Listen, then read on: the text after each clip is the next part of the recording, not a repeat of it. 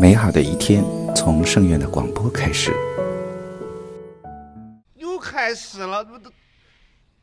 这没完了吗？你尊敬的听众朋友们，欢迎收听今天的月光讨论。今天为大家带来了肺脓肿这个话题。肺脓肿 （lung abscess） 是指微生物引起的肺实质坏死性病变，形成包含坏死物或液化坏死物的脓腔，常表现为气液平面。临床特征为高热、咳嗽、大量浓臭痰。胸部 X 线显示一个或多个含气液平面的空洞，若多个直径小于二厘米的空洞，则称为坏死性肺炎。本病男多于女，自抗菌药物广泛使用以来，发病率明显降低。急性肺脓肿的感染细菌为一般上呼吸道口腔的长存菌，常为混合感染。包括需氧和厌氧的革兰氏阳性与阴性球菌与杆菌，其中最常见的病原菌为葡萄球菌、链球菌、肺炎球菌、梭形菌和螺旋体等。厌氧菌对肺部化脓性感染的重要性，由于培养技术的改进，近年来才被重视。Gorbach 和 Bartlett 等一九七四年报告，吸入性肺炎与肺脓肿的厌氧菌感染约占百分之八十五到九十。Bartlett 等报告四十五例急性肺脓肿，分离出一百一十四株厌氧菌的资料，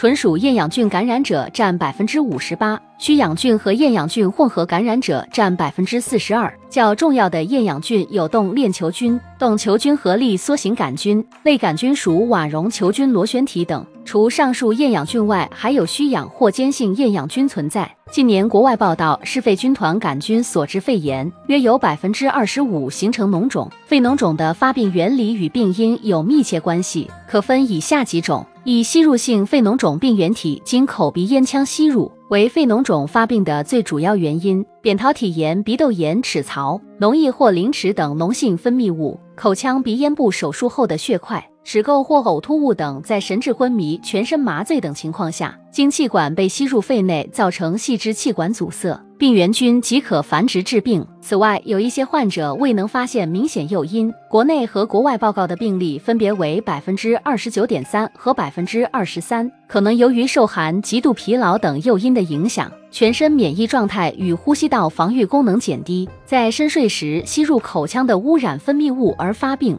本型常为单发型，其发生与解剖结构及体位有关。由于右总支气管较凸直，且管径较粗，吸入性分泌物易吸入右肺，故右肺发病多于左肺。在仰卧时好发于上叶后段或下叶背段，在坐位时好发于下叶后基底段，右侧位时好发于右上叶前段和后段形成的叶压段。二血源性肺脓肿、皮肤创伤感染皆拥骨髓炎、产后盆腔感染、亚急性细菌性心内膜炎等所致的败血症和脓毒血症，病原菌多数为金葡菌、脓毒栓子，经小循环带至肺，引起小血管栓塞、肺组织发炎和坏死，形成脓肿。病变常为多发性，无一定分布，常发生于两肺的边缘部。三、继发性肺脓肿多继发于其他疾病，如金黄色葡萄球菌和肺炎杆菌性肺炎、空洞性肺结核、支气管扩张、支气管囊肿和支气管癌等继发感染，可引起肺脓肿。肺部邻近器官化脓性病变或外伤感染感染，膈下脓肿、肾周围脓肿、脊柱旁脓肿、食管穿孔等穿破至肺亦可形成脓肿。四。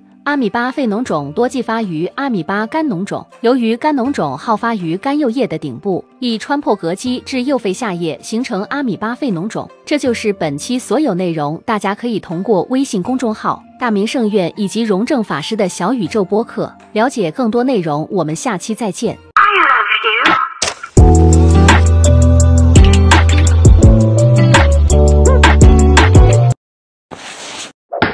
记得关注再走哦。